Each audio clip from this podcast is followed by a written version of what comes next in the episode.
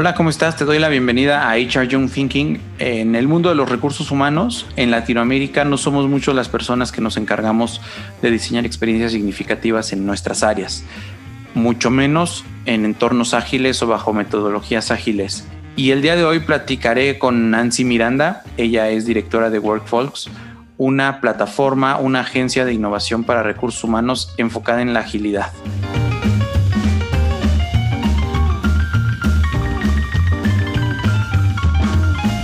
Quédate en esta charla y comenta qué te parece. No olvides suscribirte al podcast en cualquier plataforma en la que lo estés escuchando y seguirnos en redes sociales. Estamos en LinkedIn como Buca y en Instagram como Mundo-Buca. Bienvenido, bienvenida a HR Young Thinking. Nancy, me da muchísimo gusto poder recibirte finalmente en este podcast. HR Young Thinking es, la verdad, es un honor eh, que nos acompañes. Te tuvimos primero como clienta, ahora como colega, y yo creo que eh, hace algunos días yo reflexionaba sobre que no somos muchos los que estamos haciendo algo similar y que vale muchísimo la pena pues estar unidos, eh, generar comunidades, plantear eh, nuevos horizontes para las áreas de recursos humanos y eso es lo que buscamos hacer precisamente en HR Young Thinking.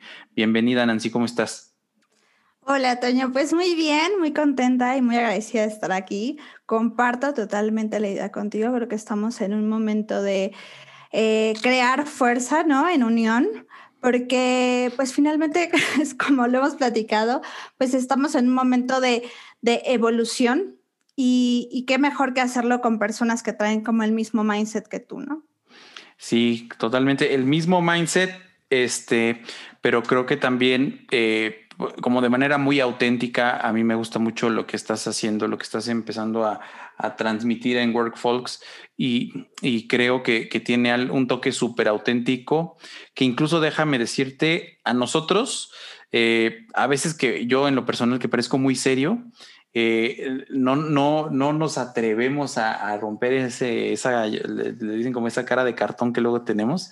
Y, yo veo que tú eres como muy, muy suelta en la generación de contenido, en la comunicación en tus redes, etcétera. Entonces a mí me, me, da mucho gusto que sea, que sea tu comunicación y tu transmisión de conocimiento tan auténtica y tan, pues yo diría tan, tan, este, tan fácil, por así decirlo, de adquirir. Oye, y, para empezar, me gustaría preguntarte un poco qué estás haciendo ahorita, a qué te dedicas y que nos eh, lleves de la mano rápidamente por tu trayectoria hasta el día de hoy que te, dedicas a, a WorkFolks y, a qué más te dedicas, ¿no? ¿Nos puedes platicar rápidamente en unos tres, cinco minutos cómo ha sido tu trayectoria? Pues cómo ha sido mi trayectoria. Bueno, viendo un poco, ¿no? Este, hacia el pasado, pues en general, eh, pues en principio yo estudié administración.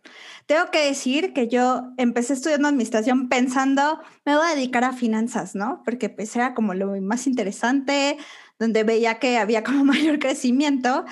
Y digamos, me fui como yendo hacia esa, hacia esa parte hasta que llegó un momento en algún semestre, ya yo creo que ya en los últimos, que se presentó una oportunidad en recursos humanos, en un, empecé a trabajar en, en Pharma, y eh, la verdad es que algo que me llamaba la atención, tengo que decirlo, me llamaba la atención, pero no estaba todavía segura. De esto que estás como descubriendo de qué quieres en la vida, pues justo ya entré a esta farma, eh, obviamente en administración de personal, algo totalmente hard, y, algo que en principio, pues cuando eres muy joven y estás como iniciando en este mundo de, de HR, pues es como lo que hay, ¿no? Lo que conoces, lo que te cuentan.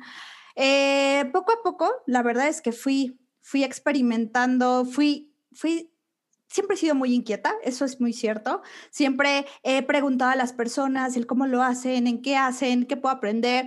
Siempre, o sea, siempre, siempre, yo me acuerdo que siempre he sido súper preguntona. Y eso me ayuda mucho, tengo que decirlo, a poder implementar nuevo conocimiento, pero, o sea, pero no lo, no lo, antes no lo hacía como tan consciente, porque venía mucho como de mi personalidad. Ahora quizás ya lo hago más consciente, de poder aprender para tener, ¿no? Aumentar tu y desarrollar toda tu creatividad y demás. Entonces eso me llevó a experimentar otras áreas. Por ejemplo, de ahí pasé al área de reclutamiento no es un área que me encanta, eso es real, no me encanta hacer reclutamiento, lo he hecho, lo he hecho muchas veces, pero ahí, ahí fue como mi siguiente experimento de área. Y pero justo, o sea, aprendí mucho viendo, observando, siempre pedía muchísimo feedback. Eso creo que es básico para tu desarrollo, estar dispuesto y, pedirlo, porque no estamos en una cultura de feedback, ese es un hecho. O sea, la cultura mexicana no es como que estemos abiertos al feedback, pero yo de verdad es que siempre lo he pedido, lo exijo. Tengo que decir esa palabra, lo exijo, porque creo que también como colaboradores llega un momento en que tenemos que ayudar a nuestro líder a seguirse él mismo desarrollando. Entonces, eso a veces incomoda, también lo he aprendido. este, y bueno, eso me fue llevando ya a, otras áreas más enfocadas hacia cultura. Es cuando decido hacer una maestría en, en, bueno, en dirección de personas. Me voy a España a hacer la maestría, me quedo a trabajar allá un rato en consultoría y eh, después regreso a México y eh, hago una segunda maestría en administración de proyectos en la Universidad Panamericana. Porque pues ya traía todo esto del de, el tema de, de, consultoría y la verdad es que me encanta. Y bueno, entré a todo el tema de proyectos y ahí descubro todo, todo, todo lo que es agilidad. ¿Por qué? Porque mi, mi mente decía, a ver, no podemos hacer este tipo de proyectos en cascada tradicionales en todos lados. O sea, no, o sea, esto y, la maestra estaba enfocada en eso y decía, esto no es lo que el mundo necesita en la agilidad, o sea, en el, mundo tan líquido que vivimos. Entonces me empecé a meter agilidad, agilidad y después entré a una empresa creativa, de una agencia creativa y ahí es donde pude conectar totalmente el, el toda la gestión ágil con, eh, con todo el tema de capital humano. Y bueno, hoy en día, ¿no? Decido, eh, pues eh, ya tengo casi un año con, con WordFolks que decidí fundar.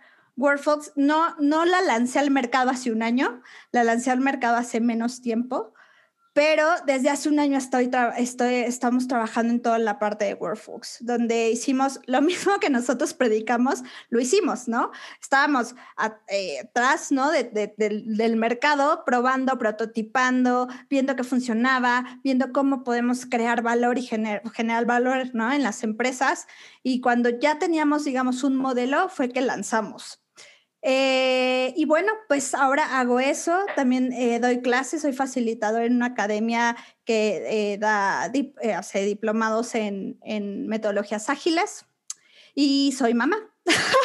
porque también, no, 24/7 es sí, no hay manera, no hay hora, no hay día. Este, y, y, bueno, eso básicamente estoy haciendo y eso es básicamente mi historia. Qué padre. A ver, me, me, interesó mucho conocer un poco más sobre la transición de que regresas, ¿no? Regresas de, de, de colaborar en consultoría. ¿Y cuál fue el camino natural para ingresar otra vez a recursos humanos? O sea, vienes, supongo, bueno, no sé si sea una consultoría en recursos humanos la que hacías allá o muy general, pero regresas a una función pues de la que ya te habías este, salido. Eh, ¿cómo, ¿cómo, rebotas hacia, hacia, hacia recursos humanos? Pues sí, sí era una consultoría en recursos humanos. Este, y cuando regresé a México, realmente es que fue una situación digamos, creo que a veces pienso que en la vida hay que ser muy flexibles, aunque a veces traemos una historia. La vida también me ha enseñado que aunque planeemos, a veces las cosas no salen como uno quiere, por más que lo intentes. Este, entonces, la verdad es que sí, mi foco era de quiero regresar a consultoría. Y entonces cuando entré a esta organización, no era tal cual una función como de la típica dirección de HR, ¿no? Sino sino lo que yo buscaba era una organización donde yo tuviera oportunidad de crear, de hacer cosas nuevas. Entonces, no estaba cerrada la posición, lo que sí no era negociable es que fuera una función como muy doer. O sea, eso sé que no, no, o eso no me motiva, no me siento cómoda, no creo que sea mi personalidad vaya hacia eso, o sea, choco, puedo chocar mucho con eso. Entonces, justo aquí era más un perfil de consultor interno o sea, sí tenías como funciones operativas y eso fue lo que enganché. Este, estar abiertos a que se hicieran cosas diferentes. Estaban en un momento de transformación y estaban buscando perfiles así. Entonces creo que esa fue la razón por la que no creo que haya sido como una diferencia abismal. Más bien yo estaba segura de que quería un lugar donde se me permitiera hacer cosas diferentes, em, tuviera yo también margen de decisión, este, y bueno, sé que esas cosas a mí me motivan y, me gusta ver cómo los proyectos van avanzando y se van implementando. Qué padre. Sí, yo creo que es bien, es bien llamativo de la función de recursos humanos poder impactar a las organizaciones, tener eh, un acercamiento puro con el negocio y poderlos impactar. Pero das también en, el clavo de un tema que es como bien complicado. Eh, cuando yo platico con algunos líderes de recursos humanos, hablan, pues, a, algunos les puede gustar o les puede disgustar menos de lo que te disgusta a ti la parte operativa, la parte burocrática y todo, pero todo mundo coincide en el gran tiempo que les quita. Y, a, los que les gusta más, pues no dicen me quita tiempo, dicen me absorbe tiempo o, requiero mucho tiempo. Pero, pero es sin duda, es decir, que, es la parte operativa, como yo lo entiendo, pues el proceso como de people operations, ¿no? El ciclo de vida, este, pagar las nóminas, hacer enteros hacia el seguro social, terceros, esa, esa chamba que es como muy, muy este, burocrática, quita mucho tiempo. ¿Cómo lo balanceaste tú para, para sin descuidar la transacción, ¿no? el día a día, poder generar valor, digamos, de mayor impacto en, en las organizaciones, en esta organización en concreto? Yo siempre, o sea, es verdad, es verdad que la mayoría de mi tiempo me absorbía el, tema operativo, eso es, es, real. Pero sí o sí, o sea, yo no podía estar un día sin tener un proyecto paralelo. O sea, parte de mi, de mi, de, mi gestión de tareas, de mi gestión, sí, de todas mis funciones, siempre era tener un proyecto que estuviera corriéndose. Porque cuando llegaba a no tenerlo, de verdad, o algo no avanzaba, me sentía sumamente frustrada y entonces venía como este emoción como muy baja, me sentía disgusto y la verdad es que era una manera de hasta motivarme yo misma. O sea, yo sabía perfectamente que si no tenía un proyecto corriendo, yo me sentía como de, no estoy impactando, ¿sabes? O sea, entonces yo sentía que era como el de, no tiene sentido que yo esté aquí. Eh, siempre he estado como muy enfocada en en querer generar valor. Y la verdad es que antes no lo, antes no lo verbalizaba así, ¿eh? o sea, obviamente cuando estás ya empiezas en el mundo de agilidad lo verbalizas de esta manera, pero siempre, y algo que alguna vez me dieron como feedback es, es el tener esta inquietud de siempre querer que al otro le vaya bien. Y eso tengo que decir que de verdad lo tengo, creo que es parte de mí, de siempre quiero que al otro le vaya bien y siempre haré todo por ayudarlo, ¿no? Este, también aceptando a veces, este, pues que hay veces que las personas no quieren ser ayudadas, pero lo que yo te podría decir es que si lo quieres, hay maneras y hay formas. O sea, el punto es de verdad quererlo y que sea parte de tus motivadores. Si no, si no es algo que traes, es muy difícil que obligues a alguien a hacer algo que no quiere. Si no es parte de su ser, el querer estar en este tipo de proyectos. Yo también ahorita que mencionabas de, has escuchado, también he escuchado a muchas personas eh, de diferentes áreas que me han dicho, es que, ¿sabes qué? A mí no me gusta que me digan que tengo que crear algo de cero. O sea, me siento incómodo, no, no me considero que soy esa persona y está bien, ahí viene mucho creo que el autoconocimiento, ¿no? Yo todo lo contrario, a mí sí me dicen, no, aquí no vas a hacer, no vas a crear, es como de, no, no puedo, o no puedo estar en ese lugar porque en una semana me voy a sentir de verdad, pues no, que no soy yo, que no estoy a gusto. Entonces creo que viene mucho del autoconocimiento y cuando uno quiere, voy a poner un poco este, el ejemplo de cuando, cuando estás saliendo con alguien, ¿no? De, de si quieres con esa persona, vas a buscar el tiempo de verla. ¿No? Entonces creo que es un poco esto. Si quieres realmente entrar a temas de innovación y quieres ser esa persona, ese eh, catalizador de cambio, vas a buscar el tiempo. Entonces, creo que es lo único que podría haberlo. Padrísimo, padrísimo, me encanta. Y en, y en algo más este, práctico, más terrenal, ¿qué, qué, qué hacías tú? O sea, yo te puedo decir, por ejemplo, yo tenía un área muy operativa, eh, y además a, la directora de esa área le encantaba, o sea, ella sí vivía y sentía su propósito, que su propósito se cumplía cuando llegaban las fechas de pago y todo el mundo pasaba, ay, muchas gracias. Y, o sea, ella sí sentía como esa, esa, ese rush de adrenalina de, cargar, de generar la nómina, cargarla y después hacer todo el show y ya, o sea, y, era al revés, o sea, no le podías pedir así, oye, pero y, si revisemos el esquema de prestaciones, si es adecuado, si es competitivo. No, no, no, a mí, a mí ponme como la chamba y la hago, ¿no? Y era, muy buena en lo que, en lo que ella hacía y afortunadamente pues auditorías fueron y vinieron y dictámenes y todo y funcionó. Y tenía otra área en donde el director de esa área era justo un perfil mucho más creativo. Y entonces yo tuve que aprender a eh, matizar incluso el esquema de liderazgo, en donde con una pues tenía que, que, meterle mucha presión porque ella digamos que trabajaba con ese enfoque, ¿no? Con ese enfoque ágil, entre comillas, pero muy, muy, muy operativo, muy este, eh, rutinario. Y, con César tenía yo que dejarle como mucha carta abierta para que él pues pudiera gestionar y pudiera generar y pudiera innovar. ¿Tú qué, qué cosas más prácticas intentaste para poder balancear esta, pues esta tensión que siempre existe entre la operación y la innovación?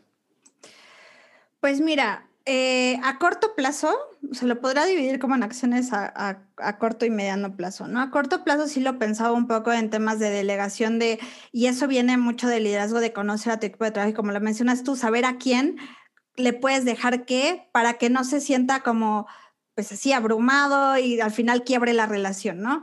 Eh, claro que, ¿no? Tenía como detectado esto de quién podía como quizás cargarle más algunas cosas porque se sentía más cómodo. Y al final, cuando la gente siente cómoda, lo va a hacer mejor, ¿no? Entonces, sí, sí ven eso, pero a mediano plazo también tenía un tema de desarrollo. O sea, yo siempre tenía una promesa con mi equipo, que es cuando tú entres a trabajar conmigo, quiero que seas que, que, realmente te veas diferente, que te sientas diferente cuando sales, sea en el momento que sea. Entonces, eh, a mediano plazo justo los llevaba a tener esta mentalidad más enfocada hacia la innovación, eh, que, no fuera como tan operativo, más estratégico. Eh, siempre tenía yo no, bueno, siempre me refiero, ya estaban como muy mapeadas las sesiones, pero para poder evaluar, ¿no? Y hacer estas como sesiones de retrospectiva de, de qué se hizo bien, qué se hizo mal, qué podemos haber mejorando. Y eso porque yo tenía intención de desarrollar en ellos esta mentalidad de HR, no nada más estamos aquí para hacer la nómina, no nada más estamos aquí para hacer eventos. Y te voy a decir algo, otra de las razones que es de verdad hacía HR tuviera, tuviera esa voz dentro de la mesa directiva, porque cuando yo llegué a colaborar en esta, en esta organización, eh, ay, no sé si tenemos, no, a trabajar en esta organización, este, la verdad es que HR tenía una posición muy, pues muy como la conocemos, ¿no? Los que nada más hacen eventos y también fue un, fue un proceso de posicionamiento complicado, ¿eh? Pero podría decirte que esas dos acciones, tanto a corto y mediano plazo, y obviamente en temas de mi agenda, lo tenía muy bien trabajado, ¿eh? O sea, sí siempre trataba de planear muy bien mis semanas, mis proyectos los mapeaba súper bien, los mapeaba lo mejor posible para poder tener ese tiempo y darle seguimiento al proyecto, porque eso me pasa mucho y me dicen, no, es que aunque lo, lo mapeemos muy bien, se va atrasando, atrasando, atrasando. Pues hay que mapearlo con tu contexto real. O sea, no importa que te tardes dos meses más, pero sé realista, porque si tú no, si tú empiezas a hacer este tema de retrasar, retrasar, provocas también situaciones en tu cultura, ¿no? Entonces, tienes que ser coherente con lo que dices, con lo que haces. Y yo siempre he dicho que lo único que tenemos en este mundo es nuestra palabra. Entonces hay que también hacerla cumplir.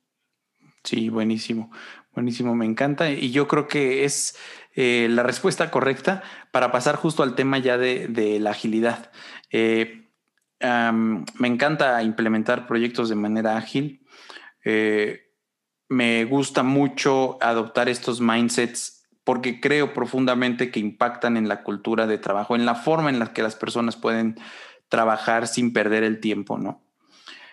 Pero también reconozco que la función que, tenemos no se caracteriza por, o sea, por tener una estructura de proyectos y mucho menos por implementar este tipo de mecanismos de trabajo ágiles, ¿no? O sea, eh, yo reflexionaba hace algunas semanas con, con un ex compañero justamente al respecto y dice, él, argumenta que sí, o sea, que, que, hay mucha agilidad porque siempre, siempre, siempre salen muchos bomberazos, ¿no?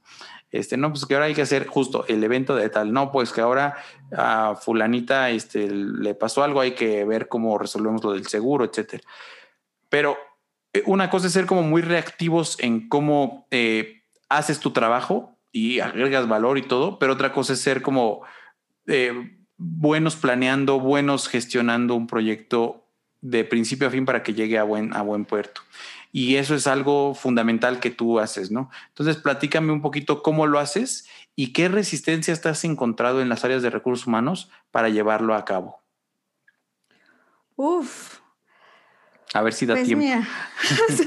es que, mira, la verdad es que sí creo, esto que, comentabas, ¿no? En historia que, te comentaba tu, compañero, eh, la verdad es que creo que eso es lo principal, el educar al mercado, el mercado de recursos humanos, ¿no? Y voy a hablar específicamente, obviamente, del mercado mexicano, ¿no? Porque vivimos una realidad distinta en diferentes regiones del mundo. Pero creo que eh, es en uno de los obstáculos más fuertes que yo, que yo me he encontrado es que esta, estamos sí muy metidos en el tema operativo, muy enfocados en, en los procesos y, y, no significa, a ver, agilidad, ¿no? Significa que estés enfocado, entiendas la estrategia, eh, todo lo que estés haciendo esté enfocado en la necesidad, en los dolores, que estés entregando valor, que estés entregando valor a la organización y que estés impactando yo entiendo que puede haber este, también este argumento de, pues es que claro que estoy generando valor, estoy haciendo mi trabajo. O sea, y creo que entra un poco como el de, no es que dejes de hacer como este, eh, pues, este, pues este business as usual, ¿no? Este, este tema operativo, no es que lo dejes de hacer, sino que comiences también a hacerlo con otra mirada, ¿no? No vas a dejar de hacer reclutamiento, probablemente vas a seguir haciendo reclutamiento, pero ¿por qué no haces un reclutamiento con impacto? Un reclutamiento donde estás diciendo las necesidades realmente del mercado, las necesidades de tus colaboradores, donde entiendas cuál es el dolor de para qué quieren esa persona, para qué quieren contratar a esa persona, ¿no? Este, y ahí vas a poder realmente entregar valor en, tus, en todas tus acciones. Y entenderlo de esa manera creo que es difícil porque, porque nos encontramos en creencias de cultura, de, eh, pues de siempre estar enfocados en, el, en, la parte individual, ¿no? De, de, yo hago mi trabajo, yo hago mis procesos, son mis proyectos, son, ¿no? Entonces, en lugar de ver que, que es algo que es del sistema, ¿no? Que es del equipo, que, que, que lo que tú haces impacta en todos lados, o sea, empezar a tener una mirada holística. Eh, y yo creo que eso es creo que pues educar el mercado es una de las resistencias más grandes porque es romper con un montón de creencias que fuimos educados así. Sí, de acuerdo. Y que, y que, a ver, alguien seguramente nos está escuchando, profesional de recursos humanos, que quedó enganchado con el título y va hasta ahora enganchado con la plática y dice, bueno, vale, o sea, te la compro, pues, ¿cuál es el primer paso que yo debería tomar? Para vislumbrar un horizonte mucho más ágil y mucho más innovador desde mi función como profesional de recursos humanos? Pues el primer paso, sin duda, creo que es que tienes que estar abierto a escuchar. Y eso, híjole, es una competencia de verdad, es que creo que no es fácil de desarrollar. Yo, yo, yo aún estoy como que digo, yo continúo desarrollándola, o sea, de verdad, porque, porque siempre nos han, ¿sabes? Cuando nos estamos platicando es como que siempre estás buscando qué argumentos decirle al otro para que... Y, cuando tienes una escucha activa, ¿no? Es realmente... No, no estás pensando en qué responder, estás, estás intentando entender qué está sintiendo el otro. Y creo que ese es el primer paso. O sea, no hay manera de verdad que tú puedas llegar a ser ágil sin que seas una persona empática. Y ser empático es entender lo que está sintiendo el otro, o sea, cuál es su, su dolor profundo, ¿no? Es muchas, y muchas, y también ser súper observador, porque muchas veces lo que te dicen las personas realmente no es lo que está, lo que está sintiendo, ¿no? Tienes que observar mucho también. Eh, y, y, conocer, hasta conocer sus historias de vida, ¿eh? O sea, de verdad, porque eso te va a hacer entender mucho los comportamientos de la gente. Y no me estoy refiriendo a que, a que seamos psicólogos y demás, simplemente que te, te pongas en un, pues en un rol de, entender al otro sin pensar en de, ay, es que fulanito seguro es esto por eso. No juzgues, o sea, quitarte la cachucha de juzgar, sino simplemente escucha y entiende el por qué hace eso, por qué es lo que le duele, cuál es su contexto de vida. Ese es el primer paso, porque a veces creo que hemos, hemos deshumanizado mucho los procesos también y eso pues evita que seamos ágiles, porque he escuchado también muchos líderes de, pues es que a mí no me importa lo que hace afuera, ¿no? O sea, lo que hace de la puerta para afuera no me importa. Pues debería de importarte.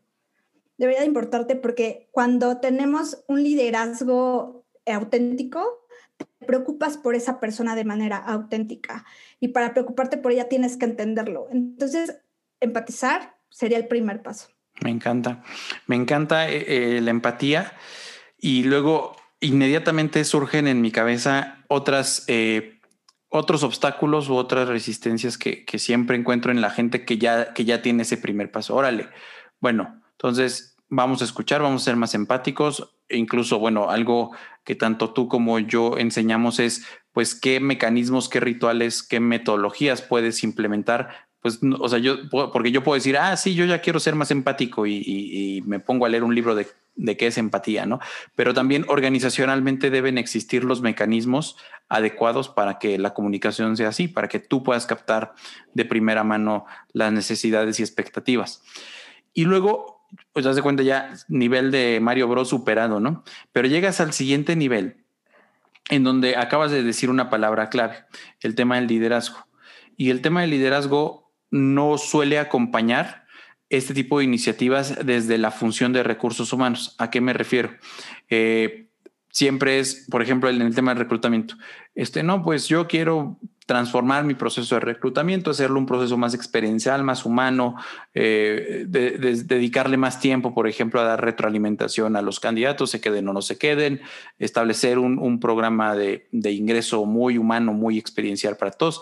Oye, ¿sabes qué? Pero yo necesito a esta persona, yo necesito cubrir esta vacante a, esta fecha, porque de eso depende pues algún proyecto, digamos, que está mucho más cerca en la cadena de valor del negocio. Entonces, ese tipo de resistencias se multiplican muchísimo dentro, eh, más bien hacia la función de, de, people, y es algo que me ha tocado, salvo que el líder de recursos humanos, y no sé si sea parte de la respuesta, tenga como una silla en la mesa estratégica, tenga la posibilidad de, de, empujar este tipo de iniciativas pero la gran mayoría de la gente que nos escucha ni está en, ni está en esa posición, posiblemente no tenga líderes eh, que cumplan esas características y sí tiene muchas ganas de echarlo a andar, pero no tiene como los medios, ¿no? Entonces, ahí en eso de, de cómo hacerte de los medios para impulsar la agilidad en estas áreas, ¿qué le responderías?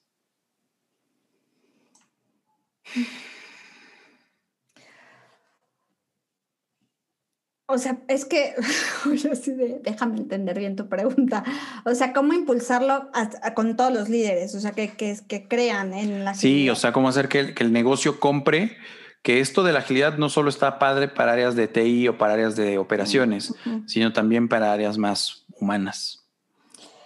Pues mira, en principio, yo, o sea, creo que cuando nosotros queremos hacer el cambio, es un cambio, ¿no? Cualquier tipo de cambio es importante que, que tengamos como la idea, ¿no? Empezamos a crear o diseñar em, intervenciones que no sean como el de, ah, este, querer como jalar a la persona, ¿no? De ven para acá porque este es el mejor cambio y este, ¿no? La agilidad es lo que te va a ayudar. Eso solo vas a provocar que, que tengan resistencia y no quieran venir contigo. Entonces, creo que más bien es crear iniciativas que ayuden a invitar a esas personas y, esas iniciativas obviamente dependerán de cada empresa, pero el fin creo que podría ser el invitar a las personas a que, a que se sumen a ese cambio. Y siempre es importante, y creo que lo, puedes tú también este, decir, detectar quiénes son tus early adopters en la organización. O sea, ese tiene que ser tu foco. O sea, no puedes empezar comiéndote todo el pastel empieza a detectar quiénes, dónde están tus early adopters, ¿Qué, personas quizás de esa mesa directiva podrían sumarse a ese cambio y ayúdate de ellos. O sea, no quieras hacer el cambio solito, ¿no? O sea, director de chart, no quieras hacer el cambio solito, tienes que tener aliados. Busca esos aliados. ¿Qué personas les llama la atención estos temas? Empieza quizás haciendo un, eh, un experimento de, oye, voy a lanzar este, un tema de agilidad y quién se quiere unir abre la invitación a todos los directores y a ver quién se quiere unir y vas a ir detectando a quién le empieza a llamar la atención estos temas, viendo como los beneficios hacia la organización y empiezas a agarrar de esos aliados y empezar a crear con ellos eh, intervenciones que te ayudan a llevarlo a, más personas dentro de la empresa. Pero solito es muy difícil, ¿eh? Hacerlo solo. Claro. Sí, me encanta. Yo creo que, que es una muy buena respuesta. Eh, y, lo único que resuena como, digamos, como remanente de, de este, digamos, old school, ¿no? Es, eh, ¿quién, me, ¿quién me va a creer que soy capaz de hacerlo? Y bueno, yo tengo una respuesta que es, pues primero créetela tú mismo, ¿no? Y lo otro es, pues sí, acércate y allégate de las herramientas para que puedas convencer y armar un caso un caso de éxito. No sé si hay alguna otra recomendación al respecto. Creo que el empezar, como dices tú, ayúdate las herramientas, pero, pero lo que yo he visto mucha resistencia, Toño, es, es como este miedo a fallar. Porque a veces las personas tienen el conocimiento, pero este miedo de, ¿y si lo hago mal? ¿Y si no sale? Mira, probablemente no va a salir. O sea, yo siempre digo, primera, la primera vez probablemente algo va a salir mal, pero para que pero a quién le va a salir perfecto o sea es que todos estamos aprendiendo todos hemos vivido esa primera vez en todo lo que hemos hecho entonces por qué tener o sea ¿por qué, ¿por qué paralizarte bajo ese miedo? No significa que se te va a quitar. O sea, yo también, obviamente sigo teniendo, eh, sí, hasta cuando, no sé, tu primera intervención en una empresa, claro que te da incertidumbre, claro que da miedo, porque esperas que salga lo que tú diseñaste, ¿no? Pero puede salir mal, hay una probabilidad y tienes que estar abierto a esa probabilidad, pero que ese miedo no te paralice, sino con esta mentalidad de, si sale mal, voy a hacer que la próxima salga mejor porque voy a aprender de lo que hice mal. Entonces, creo que eso, eso también, hay mucha resistencia en los miedos de intentar la primera vez por ser juzgados, porque, ¿no? porque, si, porque crees que si algo te sale mal, te define, te define de por vida, ¿no? De, ay, todo lo que hace lo hace mal. No tiene que ser así, o sea, no, no hay que creerlo porque, porque somos humanos y, y vivimos bajo experimentación. ¿No? Entonces, eh, lo que les diría también es de que disfruten el proceso, disfrútenlo y aprendan de él, o sea, es, es algo que no nos han enseñado, pero, pero podemos aprender a hacerlo. Sí, me encanta, me encanta. Y de hecho es algo que yo vivo todos los días, ¿no? Aprender a enamorarte del no y del fracaso, por así decirlo, como un mecanismo para aprender y para ser más exitosos. Nancy, yo creo que eh, la charla se hizo muy breve, pero tocamos varios puntos importantes. Me, encanta mucho la perspectiva que tienes y me gustaría antes de terminar, eh, ¿dónde puede contactarte la gente que quiera entrar en contacto contigo? que quiera conocer un poco más de lo que hacen en Workfolks o tal vez simplemente tener una charla contigo, ¿cómo le pueden hacer para, para buscarte? Sí, claro que sí, Toyo. Pues eh, pueden contactar, contactarme directamente a mí en, redes. Estoy eh, en LinkedIn como Nancy Miranda. Y eh, nuestra página de WorkFolks es www.work-mediofolks.com. y bueno, también quien quiera contactarme directamente a mi correo está como nancy.miranda work-mediofolks.com. Con gusto conversamos y la verdad es que siempre es un placer para mí. Excelente. Pues muchas gracias Nancy, que tengas buen día y sigamos platicando sobre la agilidad y los recursos humanos. Muchas gracias Toño, que estés bien.